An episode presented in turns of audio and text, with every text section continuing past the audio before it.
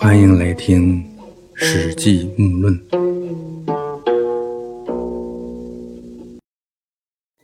刘邦从鸿门宴上从小路逃回军中，其实是捡了一条命回来。他缓过神来，立即下令杀了自己的左司马曹无伤。那边项羽酒席宴上一句话，这边已经人头落地了。啊，估计自此以后，项羽再也不会听到什么小道消息，谁还敢给他通风报信儿？因为他不知道怎么保护这些人。又过了几天。项羽率兵西进，杀了投降的秦王子婴，屠戮了咸阳城，烧了秦朝的宫室，劫掠了秦朝的财宝和女人。一番烧杀抢掠之后，往东走，回望咸阳城，大火烧了三个月都没有熄灭，啊，可叹啊，刀光血海，生灵涂炭，啊，民财民物，古建名著，楚人一句。化为焦土这时候呢，也有个人劝过项羽，说关中这个地方有山河为屏障，四方都有要塞，土地肥沃，可以建都，然后霸业可成。但是项羽呢，他看到秦朝这些宫室都被烧得残破不堪，又想念家乡，真心是想回去。他觉得富贵不归故乡。如衣锦夜行，谁知之者？这是富贵了，你不回故乡，就像穿了锦绣衣裳而在夜里行走，有谁能知道这事儿呢？有谁知道我这么牛博弈，这么酷，这么拽？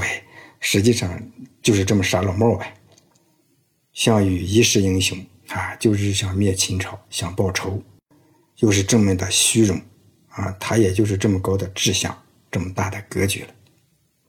那个劝项羽的人说：“人言楚人穆侯而冠耳。”果然，那穆侯就是猕猴，楚地就这样称呼猕猴。听人们说，项羽这样的楚人就像是猕猴戴了帽子，果真是这样啊！啊，穆侯而冠啊，看着像个人似的，其实还这话骂人太狠了啊！特别是对项羽这样的人来说，那是格外有劲儿啊！这话传到项羽那，项羽把那人扔进锅里煮死了。劝项羽的人呢，在《汉书》里记载是个姓韩的，还有的书里呢说是个姓蔡的。有这样一个人骂过项羽，留下“穆侯而冠”这句成语，然后被煮死了。项羽派人去报告楚怀王啊，怀王雄心就说：“就按先前的约定办。”啊，那就是先破秦入咸阳者望之。项羽呢，对楚怀王这个约定，开始呢应该是并无意见，但是在这种情况下，怀王呢还是坚持这个约定，项羽那是当然特别的不满意的。他想了个办法，给项王一个徒有虚名的尊贵称号啊，叫义帝。义，那就是名义上的，不是真正上的。义帝，那就是假王，假的帝王，名义上的帝王。项羽呢，打算自己称王，就先封手下的人为王。啊，项羽和范增商量，他们担心刘邦呢会图谋天下，因为刘邦呢先入关，按照当初的约定，应该立刘邦为关中王。虽然在鸿门宴上已经和解了。但自己要是占了关中，啊，也担心会背上赴约的恶名，这个坏名声呢，以后会引起诸侯们反叛。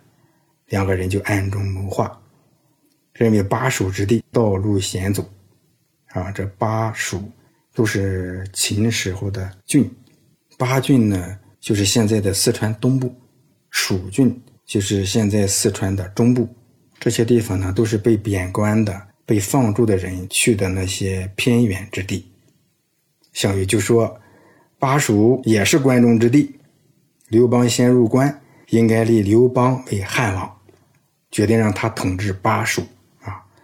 后来又加上那个汉中，也就是统治巴蜀和汉中之地啊。而原来说只让刘邦统治巴蜀，又出来一个汉中是咋回事呢？就是鸿门宴以后呢。”刘邦为了感谢张良，赏赐张良黄金百亿、珍珠二斗。那时候一亿呢就是二十两，也有说是二十四两，就按二十两，那就是一公斤嘛。黄金一百公斤，还有珍珠呢。刘邦也是让张良给项伯送厚礼，张良把这些东西都送给了项伯，求项伯向项羽说情，把汉中之地也交给刘邦管理。项羽呢，居然又答应了他叔叔的请求，但他又把关中之地分为三块，立秦朝的三个降将为王来围阻刘邦。这三个降将呢，就是章邯、司马欣和董翳。他立章邯为雍王，统治咸阳以西的地区。长史司马欣，他从前做岳阳狱官的时候呢，曾经帮过项梁脱罪，啊，立司马欣为塞王，统治咸阳以东至黄河地区。都尉董翳，他曾劝章邯投降，立董翳为狄王，统治上郡地区。这上郡呢，就是现在的陕西省西北部，一直到黄河西岸。像延安呀、榆林呐、鄂尔多斯南部呀，都在这个上郡的境内。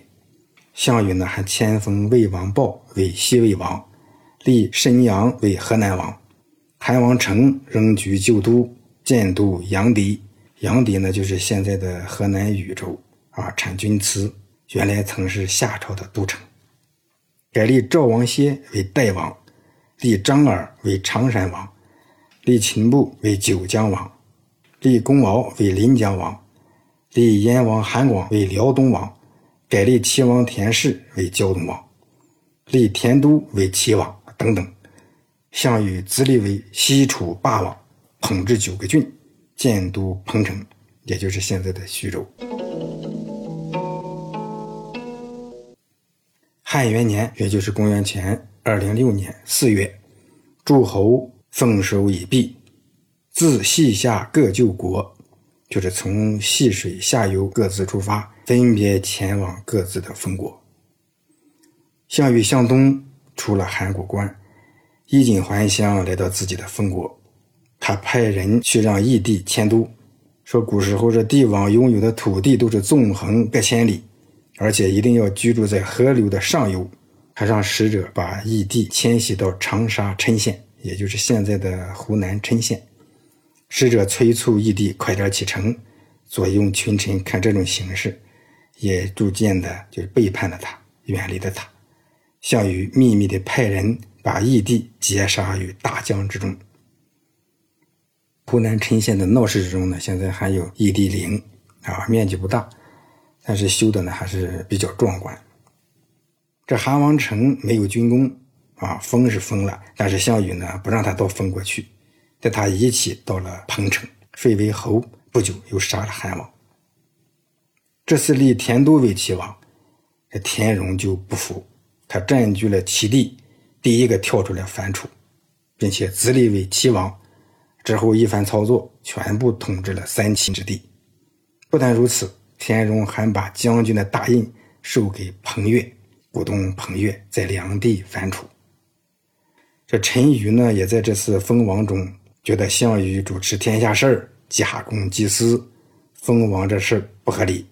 他派人联系田荣，一起反楚。田荣和彭越合力攻打常山王张耳，把张耳打得大败。张耳逃走，去归附了刘邦。陈馀也把原来的赵王歇接回赵国。赵王歇立陈馀为代王。这时候呢，汉王刘邦率军顺原路又返回关中。平定了三秦地区，啊，这个三秦那当然就是说项羽把关中分的那三个地方，刘邦全都拿在了手上。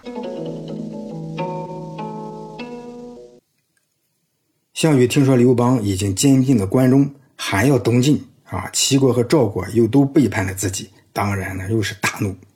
项羽派兵抵挡汉军，刘邦送给项羽一封信说。我先入关中，却没有做成关中王。我现在要想要回关中的地盘，如果你能遵从以前先入关中者望之那个约定，我就立即停战。如果你不改正过来，那我还要向东进军。他又把齐地和梁地的反叛书交给项羽，说齐国想要和赵国一起灭掉你楚国。啊，就这样一封信，把项羽存在的潜在危险直接亮了出来，让项羽感到巨大的压力，不得不放弃西进的打算。更要命的是，从这时候起，诸侯们不再愿意听项羽的指挥了。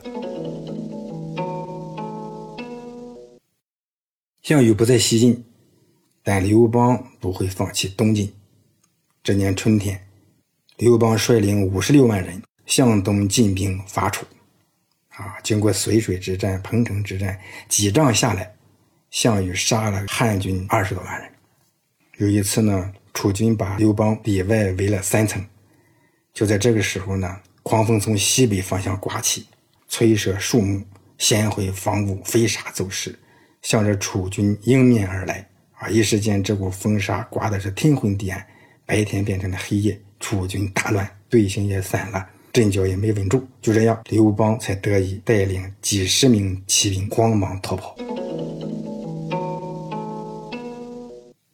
这刘邦呢，原打算从老家沛县经过，接上家人向西逃。楚军呢，这时候也派人追到沛县去抓刘邦的家人。但刘邦的家人已经逃散，没有跟刘邦见上面。这刘邦在路上巧遇自己的儿子和女儿，就把他们都带上车，一块向西逃。楚军的骑兵追赶刘邦，刘邦感到情况危急，好几次把儿子女儿都推下车。这滕公夏侯婴每次都下车把他俩重新扶上车，说情况虽然危急，马也不能赶得再快了，再怎么着你也不能把他们都扔掉啊。这孩子上车以后呢，夏侯婴先是慢慢赶车跑，等到两个吓傻的孩子抱紧了自己的脖子以后，才赶车赶得快起来。啊，刘邦非常生气，多次要杀夏侯婴，但最终呢，还是逃离了险境。这些人安全的到了夏邑。这个夏侯婴呢，他是沛县人。开始的时候，他在沛县衙门里负责养马赶车，和刘邦呢是聊友，啊，总爱一起唠嗑，越走越近。因为相互开玩笑，还失手吃过官司。鸿门宴上陪刘邦从小道逃回霸上的这四个人中，就有夏侯婴。刘邦的儿子、女儿，这夏侯婴也是看着他们从小长大的啊。刘邦为了自己逃命，就把他们推下车。你说于心何忍？这夏侯婴实在是看不下去，他就孩子慢下来。刘邦好几次要杀他。这次楚军呢，也捉了刘邦的老爹，还有吕后，都留着在军中当做人质。啊刘邦跑得快，顺小路去下邑，投奔他大舅哥吕泽。渐渐的呢，收集汉军士卒，特别是萧何能干啊，又招兵买马，扩大队伍，汉军呢又重新振作起来。后来呢，又打了几仗，这次呢，汉军打败了楚军，楚军自此不能越过荥阳向西推进。公元前二零四年，项羽多次侵夺汉王刘邦的粮道，汉军粮食匮乏，心里恐慌，请求讲和。啊，条件是把荥阳以西的地盘划归汉王刘邦。项羽呢，打算接受这个条件。